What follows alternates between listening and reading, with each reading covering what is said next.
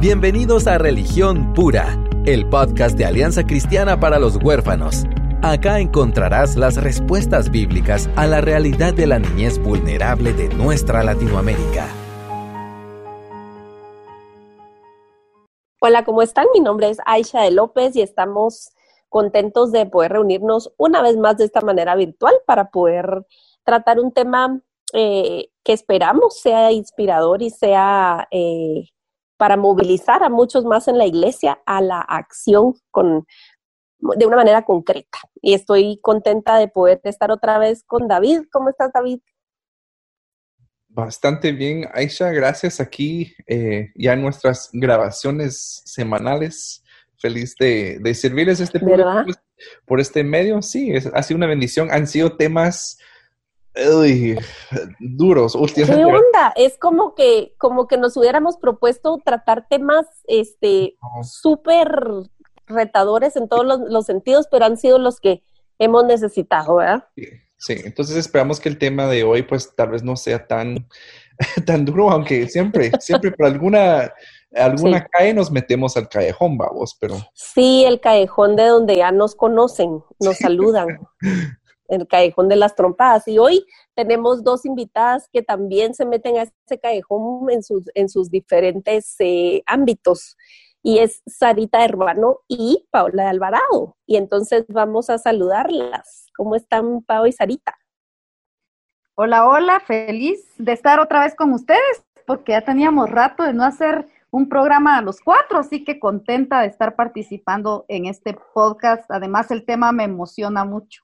Así que feliz de estar hoy con ustedes. Para quienes no conocen a Sarita, Sarita es eh, ahí sí que el, motor de Azocrigua, que es la Asociación de Hogares Cristianos de Guatemala, y es una de las mujeres que de veras representa muy bien la voz de la niñez vulnerable y también de sus cuidadores. Ella es una campeona de, de verdad de las mujeres que más Dios ha usado para proveer recursos y apoyo y capacitaciones en Guatemala para eh, quienes cuidan a las niñas vulnerables, entonces estamos siempre eh, tan bendecidos de, tenerla.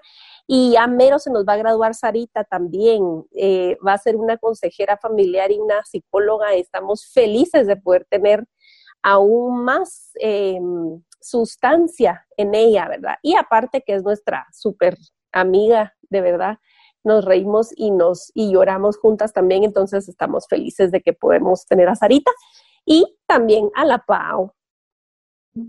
Hola a todos, qué bueno estar hoy con ustedes. De verdad, también como dice Sarita, muy feliz de poder compartir un programa más con ustedes. Gracias por el privilegio.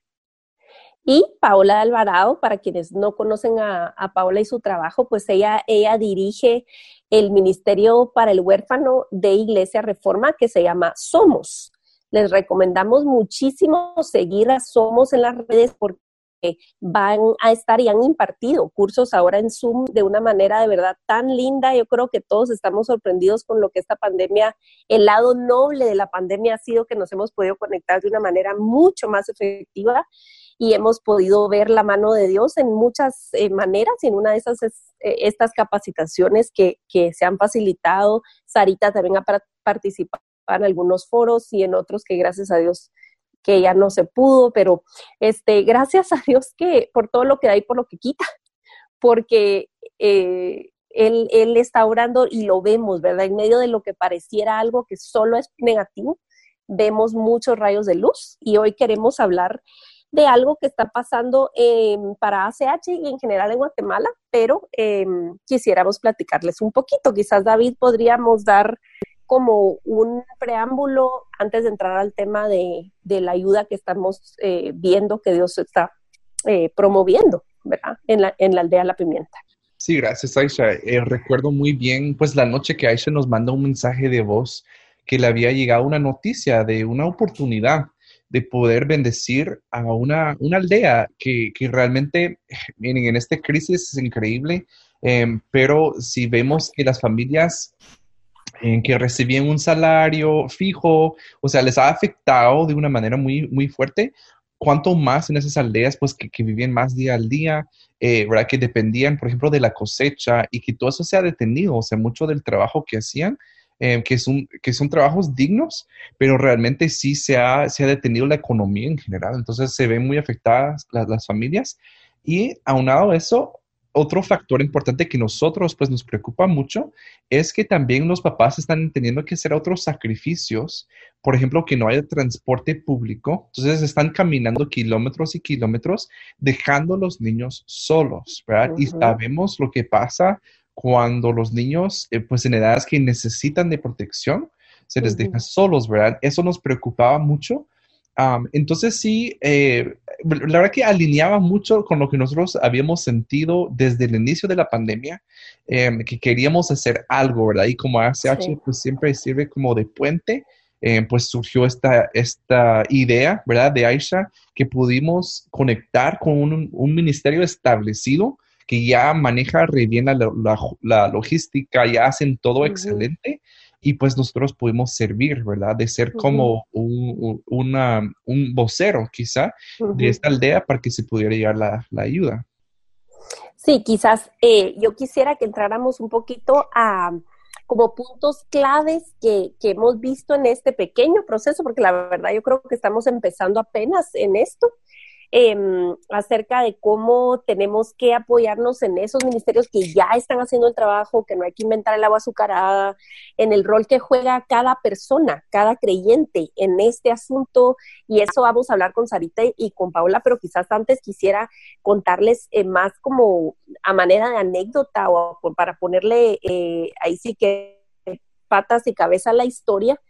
Eh, resulta que platicando con, con, la persona que nos ayuda en la casa, tengo la fortuna de verdad de que, de que alguien me ayuda en la casa. Y esta es una realidad para muchos hogares guatemaltecos, yo diría que la mayoría. Eh, tenemos a alguien que nos ayuda, ¿verdad? Y si no, está el de la garita, está el jardinero, ¿verdad? Personas que nos rodean en nuestra vida diaria que tienen historias. Entonces quisiera como hacer una pequeña pausa para que nosotros como creyentes nos pongamos a pensar si tenemos algún momento en el cual tenemos una interacción que no se trata solo de dar instrucciones y de recibir una respuesta, sino de ver un poquito más la historia detrás. Entonces les quiero animar a que como creyentes veamos la imagen de Dios en todas las personas, incluidas las personas que nos sirven y que nos ayudan a facilitarnos la vida. Punto y cierro paréntesis.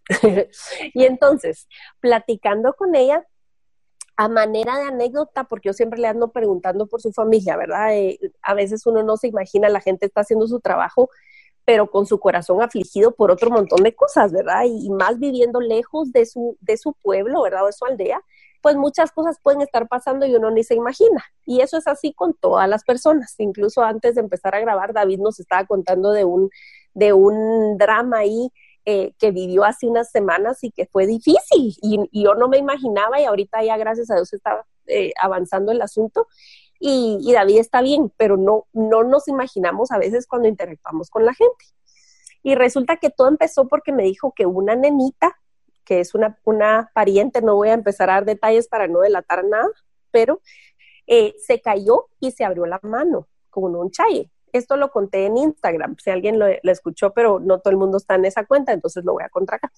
Eh, se abrió la mano y se abrió la mano porque la nena se queda al cuidado de sus hermanos mayores, que tienen, el más grande tiene ocho años, el otro tendrá seis, cuatro años, una cosa así, o sea, se quedan al cuidado de nadie.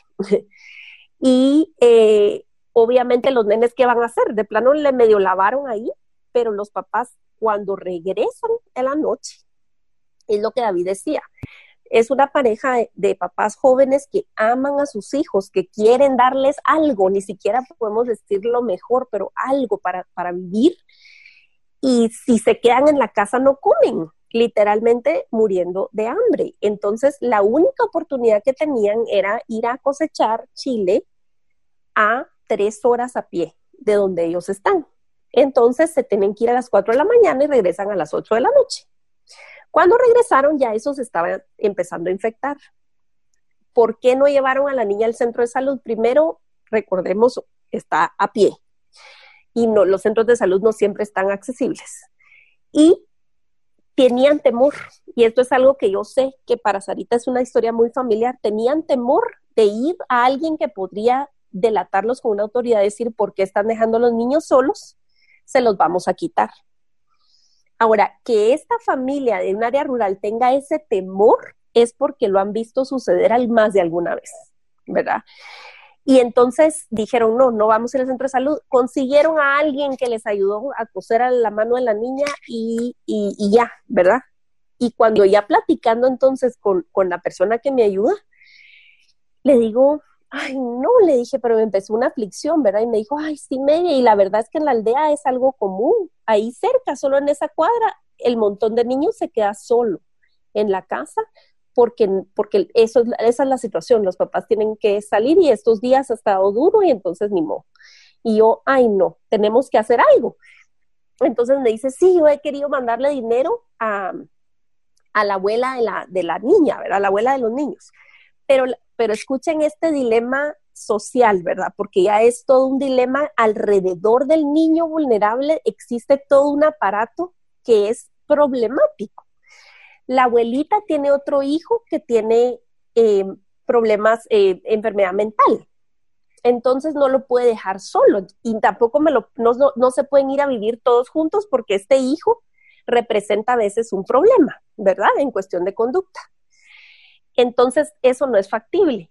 Y vive, digamos, podría mandarle dinero, pero para que ir a recoger el dinero para ayudarles, tendría que pagar un, un carro que le cobra 100 quetzales para ir al banco y regresar. ¿Cuánto representa esto para una familia paupérrima? Y entonces se pueden imaginar que hasta para dejar, para para bendecirlos, entre comillas, entre comillas, y darles un dinero representa un problema. Entonces yo no, no, dándole vuelta al asunto, ¿qué podemos hacer? ¿Qué y en lo que llega la ayuda, y si yo hago un súper aquí, ¿cuándo se lo van a entregar? ¿Cómo encuentro la aldea? En fin, estamos hablando de que esto es en el departamento de Izabal, que está en el departamento de Izabal y en una aldea metida, o sea que va a ser unas cinco o seis horas de camino para mí desde la ciudad para llegar allá. Yo dije, Señor, ¿a quién tienes allá? Porque somos un ejército, esta es tu gente y somos al y tiene que haber alguien que yo conozca que pueda contactar o qué iglesia o qué líder o qué ministerio está allá, pero alguien tiene que estar más cerca. Y entonces recuerde que hace unos años visitamos la misión El Faro, no necesariamente cerquísima, pero sí en el radio de acción de ellos, que de todos modos ya hacen un trabajo comunitario bastante bueno de verdad confiable, transparente y dije, ellos, ¿verdad? Entonces contacté a mi amiga Cita de Misión El Faro. Y entonces, este, nos pusimos en marcha para ver cómo, y ellos ya tienen los conectes para hablar con las municipalidades, para hablar con el COCODE, que es el liderazgo comunitario. Y el papá de la nena se involucró en hacer un pequeño censo de la aldea y mandaron un listado y así fue como nos pusimos en marcha. Y por medio de WhatsApp y nuestras redes empezamos a contar un poco la historia y la necesidad. Y entonces la gente empieza a preguntar qué puedo hacer. Y eso es lo más lindo, cuando ya tenés una ruta de acción porque el faro que tiene, ya tiene opciones de, bolsas de víveres. Y, y, en este caso dijimos, bueno, aquí lo que se necesita es la bolsa de 200 quetzales para que abunde para por lo menos una quincena y con eso se patrocina una familia por 15 días. Entonces le pusimos un destino, la aldea de la pimienta, le pusimos una cantidad a la gente para que pudiera darse una idea y este, empezamos a, a movilizar así.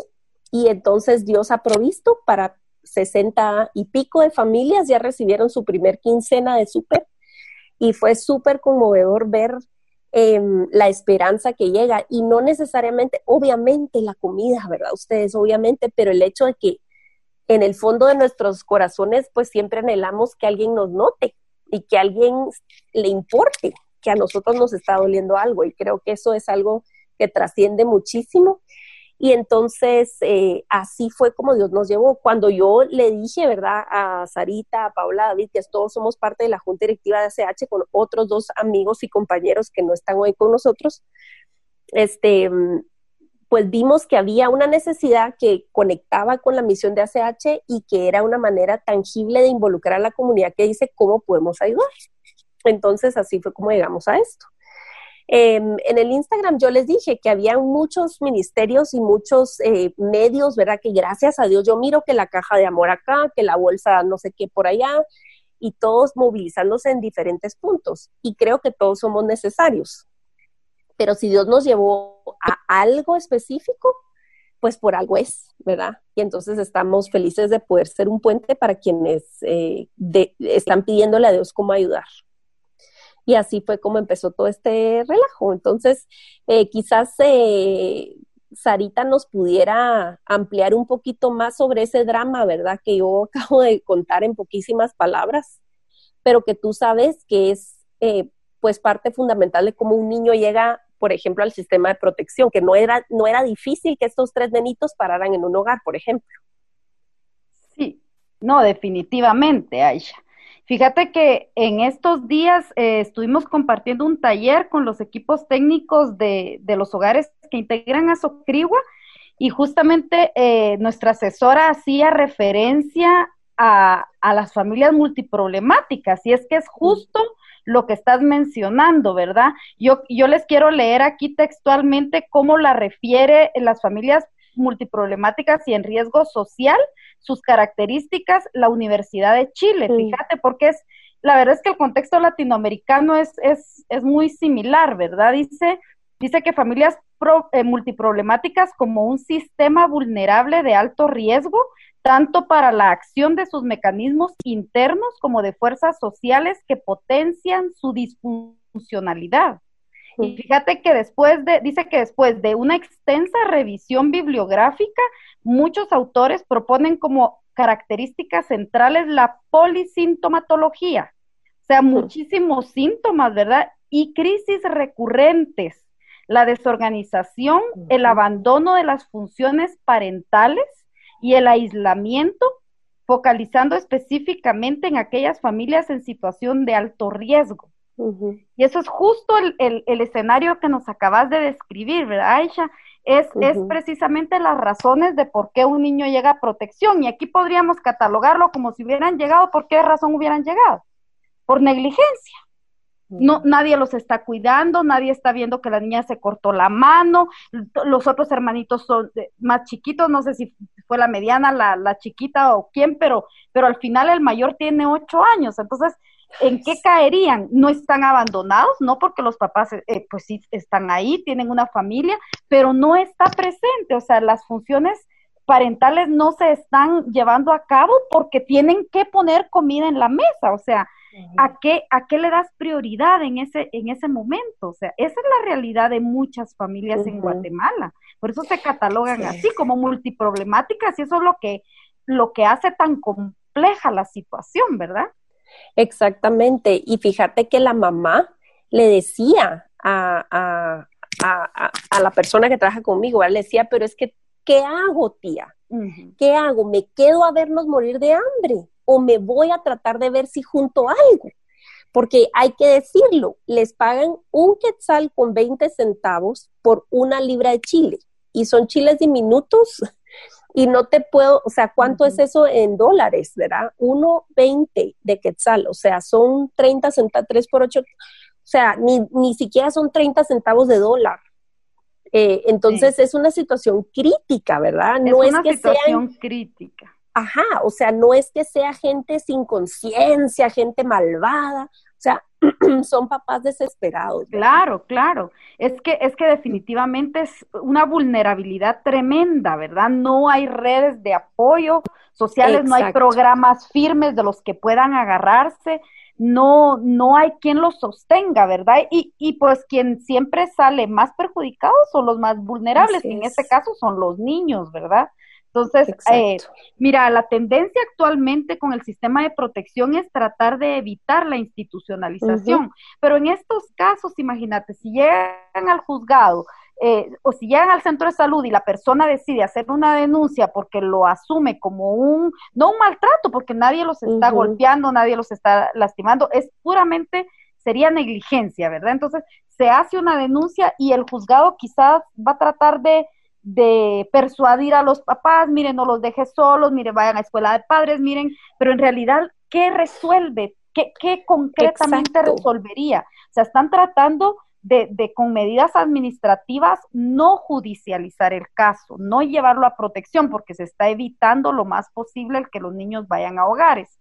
El asunto es que ni la una ni la otra resuelve por completo la realidad de los niños, porque si pensamos en que, bueno, entonces que vayan a protección, no es que las familias no los quieran, no, no es que las mamás no, lo, no los quieran, es que como tú decís, ¿y, cómo hace entonces? Entonces no, se queda con ellos todo el día a cuidarlos, pero entonces no comen. Entonces, que es, es muy complejo de verdad y como te, te, digo, lamentablemente es la historia recurrente de muchísimas familias en Guatemala y ahorita con la economía informal que se ha visto tan afectada por la pandemia que estamos viviendo pues, en todo el mundo, pero estas eh, regiones que son mucho más vulnerables se van a ver más afectadas.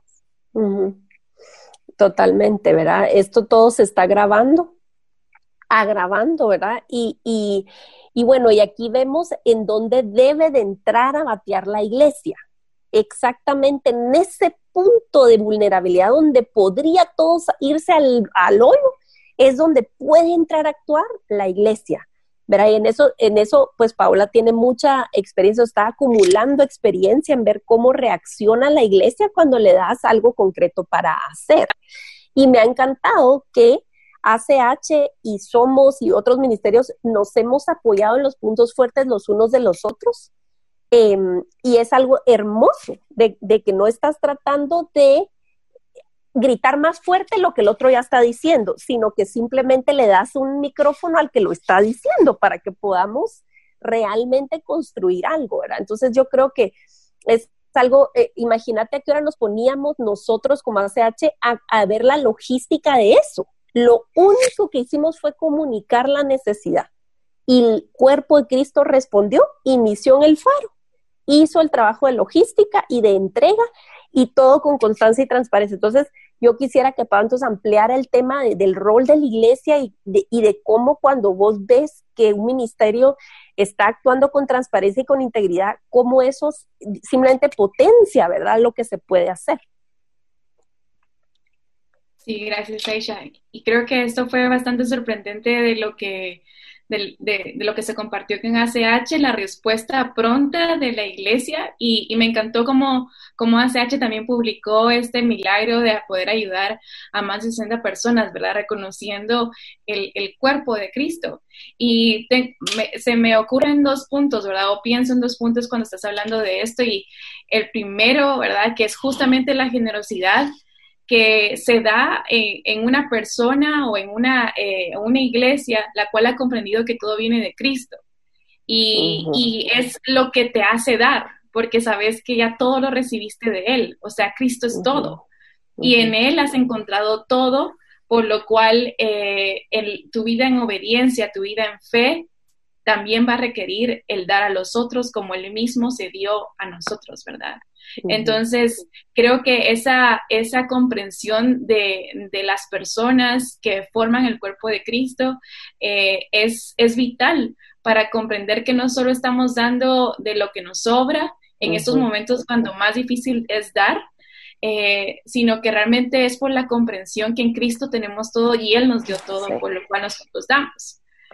Y otro punto importante para mí en este caso, ¿verdad? Que es resaltar, eh, justamente he estado leyendo las cartas a, los Corintios y, me encanta mucho eh, ver a Pablo en Primera de Corintios recordarles, a, recordar a la iglesia la unidad y la importancia que cada uno eh, tiene, ¿verdad? Y aún así seamos muy pequeños como un dedo uh, o una oreja, hacer un pie, un brazo, ¿verdad? Entonces, creo que Primera de Corintios 12 me encanta eh, al hablar acerca de el cuerpo humano tiene muchas partes, estoy leyendo en la NTV el, versículo, perdón, capítulo 12, versículo 12, el cuerpo humano tiene muchas partes, pero las muchas partes forman un cuerpo entero. Lo mismo sucede con el cuerpo de Cristo. Entre nosotros hay algunos que son judíos, otros son gentiles, algunos son esclavos, otros son libres, pero todos fuimos bautizados en, un solo cuerpo por un mismo espíritu y todos compartimos el mismo espíritu. Así es, el cuerpo consta de muchas partes diferentes, no de una sola parte. Si el pie dijera, no formo parte del cuerpo porque no soy mano, no por eso dejaría de ser parte del cuerpo. Si la oreja dijera, no formo parte del cuerpo porque no soy ojo, dejaría por eso ser parte del cuerpo. Si todo el cuerpo fuera ojo, ¿cómo podríamos oír? O si, o, si todo el cuerpo fuera oreja, ¿cómo podríamos oler? Pero nuestro cuerpo tiene muchas partes y Dios, ha, y Dios ha puesto cada parte justo donde Él quiere. Qué extraño sería el cuerpo si tuviera solo una parte. Efectivamente, hay muchas partes, pero solo un cuerpo. El ojo nunca puede decirle a la mano, no te necesito. La cabeza tampoco puede decir al pie, no te necesito. De hecho, algunas algunas partes del cuerpo que parecieran las más débiles y menos importantes, en realidad son las más necesarias. Y las partes que consideramos menos honorables son las que vestimos con más esmero. Así que protegemos con mucho cuidado a esas partes que no deberíamos ver, que, no deberían verse, mientras que las partes más honorables no precisan esa atención especial. Por eso Dios ha formado el cuerpo de tal manera de ser, de que se les dé más honor y cuidado a esas partes que tienen menos dignidad. Eh, esto hace que haya armonía entre los miembros a fin que los miembros se preocupen los unos por los otros y me encanta esta parte del versículo 26. Si una parte sufre, las demás partes sufren con ella y si una, una parte se le da honra, todas las partes se alegran. Todos ustedes en conjunto son el cuerpo de Cristo y cada uno de ustedes es parte de ese cuerpo. Entonces, me encanta cómo Pablo le aclara a la iglesia de que no hay, eh, no hay eh, como rangos más importantes o menos en el cuerpo de Cristo, sino que todos en conjunto, ¿verdad? Estamos justamente para cumplir lo que se nos ha llamado cumplir. Y en este caso, el saber que si una parte del cuerpo se está sufriendo, pues el otro, la otra parte lo debe de sentir. Y en este caso, en el caso que tú contabas, Aisha, tú pensaste quién nos puede ayudar en, en Izabal, en esta aldea, y tú, eh, pues justamente el Ministerio del Faro has hecho un gran trabajo y definitivamente ellos son parte de este cuerpo y ellos fueron las manos, los pies en este momento, pero hubo más personas que estuvieron dando. Incluso hubo otros que tal vez no pudieron dar, pero sí oraron por esta, por esta aldea. Y eso no quiere decir que no sean parte valiosa del cuerpo, sino que realmente son, siguen siendo parte del cuerpo de Cristo. Y lo que me encanta de este cuerpo es que la cabeza es Él. No hay un pastor, no hay una, eh, eh, una congregación a cargo de, es Cristo. No hay una denominación, ¿verdad? Como dice Pablo, eh, todos fuimos bautizados, ¿verdad? Por el mismo Espíritu. Y si seguimos viendo ya en segunda de Corintios 9, me encanta el, cuando Pablo les habla también a la iglesia acerca de la colecta para los cristianos en Jerusalén que estaban en gran necesidad y les hace este recordatorio, aclaración a, la iglesia y les dice, y Dios proveerá con, con, generosidad todo lo que necesitan. Estoy leyendo capítulo 9 de 2 de Corintios, versículo 8. Entonces, siempre tendrán todo lo necesario y habrá bastante de sobra para compartir con otros. Como dice las escrituras, compartan con libertad y dan con generosidad a los pobres, sus buenas acciones serán recordadas para siempre me voy a ir al 11 de una vez. Efectivamente, serán enriquecidos en todo sentido para que siempre puedan ser generosos. Y cuando lleven sus ofrendas a los que lo necesitan, ellos darán gracias a Dios. Me encantan estos últimos dos versículos del 11 y el 12. Entonces, dos cosas buenas resultarán del ministerio de dar. Se satisfarán las necesidades de los creyentes de Jerusalén y ellos expresarán con alegría su agradecimiento a Dios. Y bueno, Pablo, este, este capítulo me, me emocionan siempre y cuando hablo de la generosidad con las demás personas, yo les recuerdo, recuerden que cuando damos eh, es por lo que el Señor nos dio y no es para que me digan, ah, la gracias somos, gracias Iglesia Reforma, gracias Paola, gracias ACH. Es para que esto que el Señor nos dio regrese a Él y que sea una muestra de la fidelidad y provisión para el necesitado pero justamente es para que expresen alegría a Dios y agradecimiento a Dios. Entonces, mi oración cada vez que damos algo, y en este caso ACH compartiendo con, con esta aldea, es que sea en lugar de gracias a CH, sea gracias Dios, ¿verdad? Por medio de su pueblo, por medio de su iglesia, como tú estabas diciendo, podemos hacer muchísimas cosas, muchísimas cosas. Eh, y, pero debemos recordar que damos porque primeramente lo recibimos, amamos porque fuimos amados primero, servimos porque fuimos servidos primero, primero, y bajo esa luz del Evangelio, no, no no duele dar, ¿verdad? Y a veces si duele es parte del Evangelio también, ¿verdad? Entonces, eh, pero lo importante es que ellos puedan expresar, la gente que lo recibe, agradecimiento no a nosotros, ni incluso ni a la misma iglesia, sino que a Dios. Sí, sí. Bien dicho, Pau. De verdad que gloria a Dios por lo que hace a través de estos miembros que, que somos variados, somos débiles y dependemos de esa única cabeza, ¿verdad? Y de verdad, el primer mensaje texto que se envió, no teníamos absolutamente nada, de nada. Y Dios hizo las cosas para poder proveer porque al final todo le pertenece a Él. ¿Verdad? Yo creo que tenemos que tener presente en este tiempo y lo hablamos ya en, en otro podcast que si no lo han escuchado con el pastor Justin Bergholder y Sarita, precisamente Sarita Ruano y David, hablaron el tema de generosidad y de, y de, donaciones específicamente y me encantó el enfoque que le dieron en, en él, porque yo creo que la generosidad o falta de delata una condición del corazón y delata dónde está tu esperanza. Y si tú estás creyendo que tú, tú está en ti el poder de producir, ¿verdad?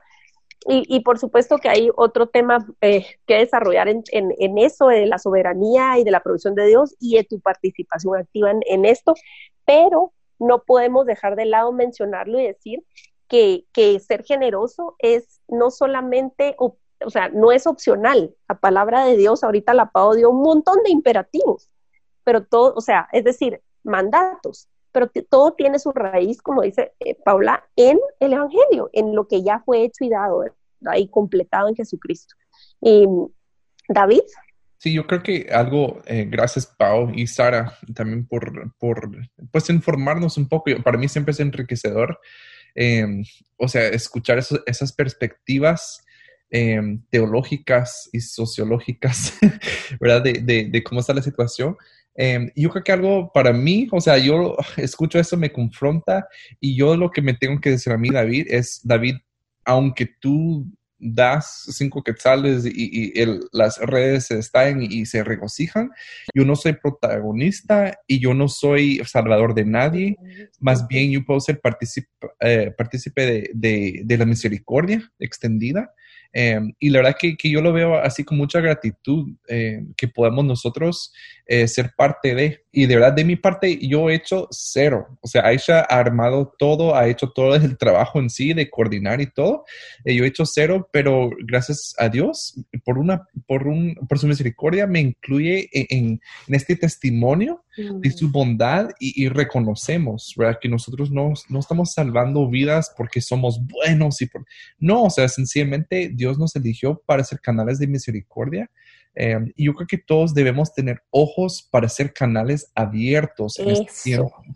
Porque ah, yo siento la tentación, ¿verdad? En mi, en mi, propia casa, en mi propio hogar, de estar viendo por, por mí, mi familia, ¿verdad? Que sí, es mi prioridad, em, pero sí estamos constantemente pidiéndole a Dios cómo podemos servir a otros, cómo podemos ver hacia afuera, extendernos y aunque sentimos ahorita que Dios, o sea, yo tengo poquito, o sea, es, eso no es parte de la ecuación, lo que yo tengo hoy. O sea, la parte, la, parte más importante de la ecuación es mi disposición a, sujetarme a lo que Dios me está diciendo, ¿verdad? Entonces, animamos también al público, aunque piensas que, por ejemplo, yo vi un par de donaciones de 100 quetzales y tal vez para esa persona fue, ay Dios, ni una bolsa está comprando.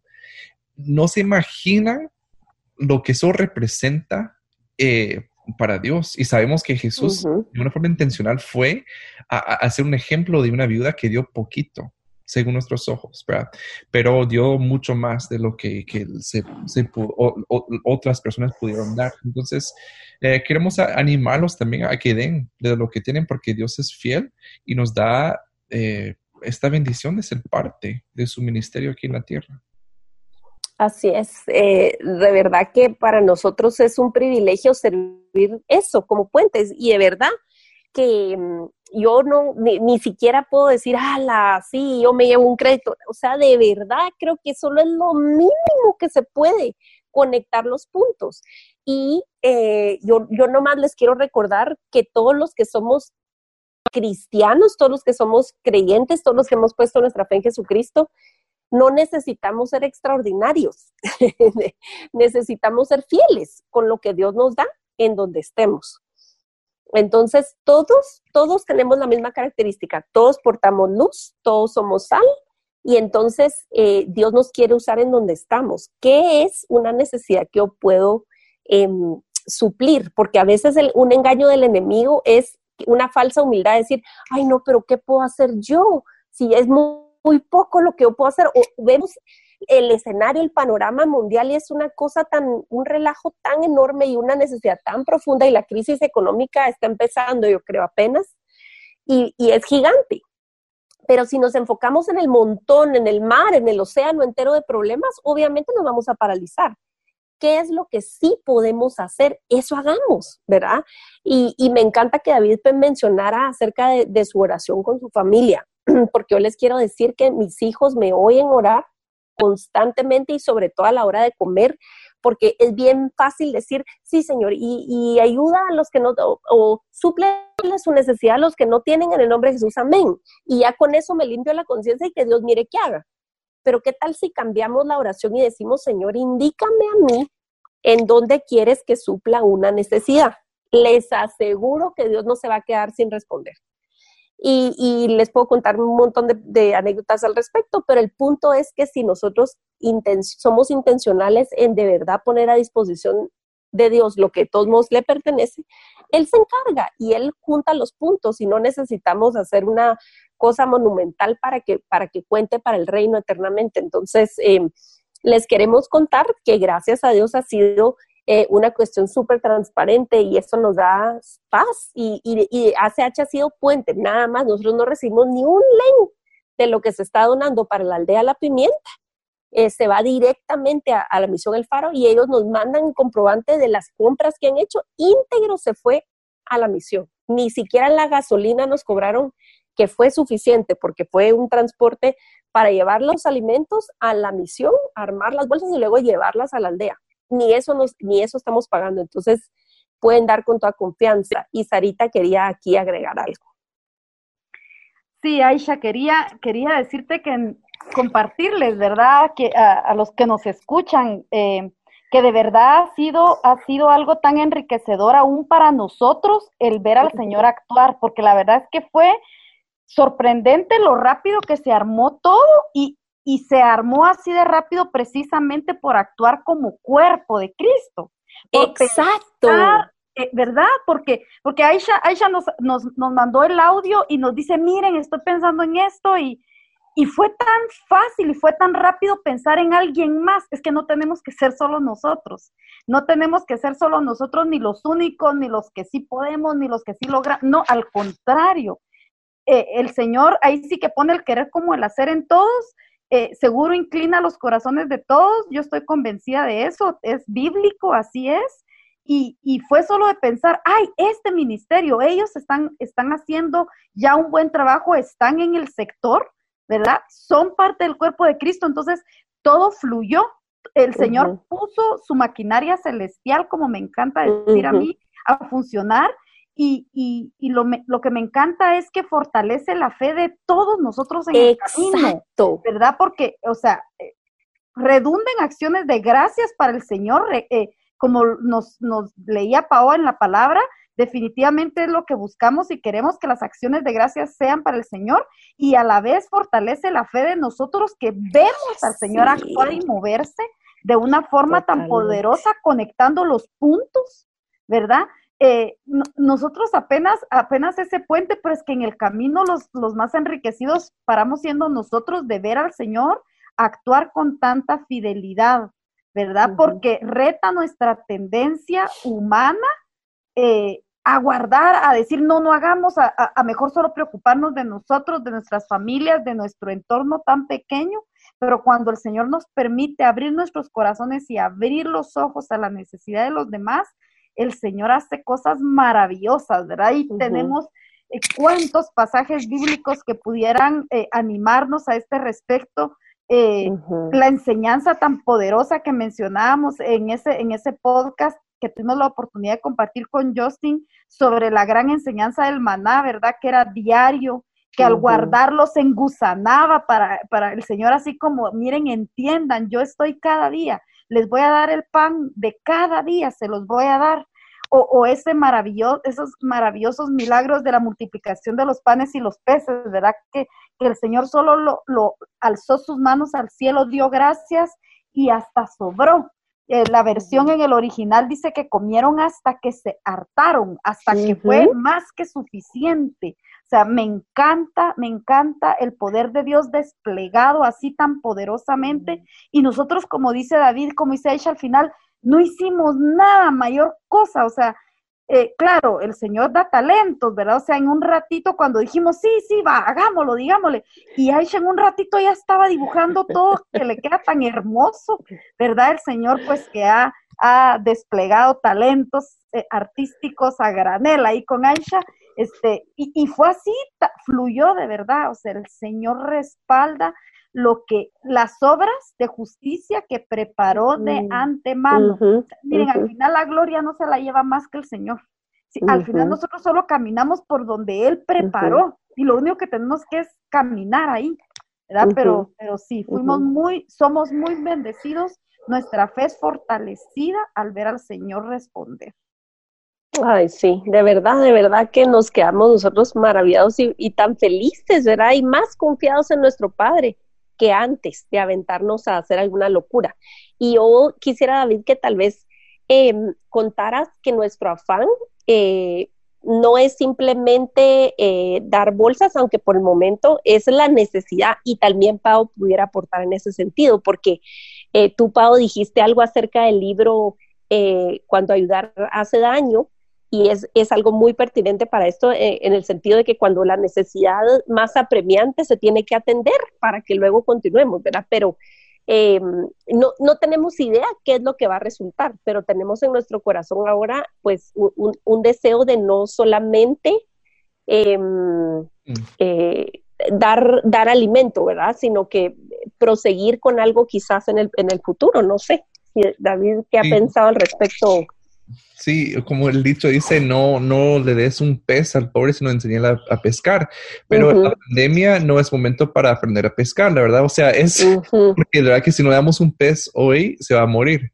Eh, o sea, sí momentos como para actuar de diferentes formas y, y yo creo que sí, tal vez, eh, en, bueno, en un tiempo se llamaba, o se llama, perdón, asistencialismo, ¿verdad? O sea, estamos únicamente dando, pero la verdad que esto es el tiempo para eso, porque o sea, y, y, sí se, revela que Guatemala está, a, o sea, a una crisis, o sea, tantas familias están a una crisis de algo tan terrible como de morir de hambre, que de verdad para mí todavía me cuesta dimensionarlo, porque no he estado tan cerca.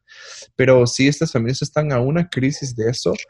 entonces sí hay momentos como para dar, como en este momento que va a ser una bendición, Em, y también, como dice Aisha, de ir, em, sí, dando con una mano, pero con la otra quizá haciendo un plan un poco más sostenible, eh, viendo a, largo plazo, bueno, sí, podemos dar algo hoy, pero cómo también podemos contribuir a la sostenibilidad del, bienestar de estas familias, porque no, nosotros tampoco podemos dar para siempre.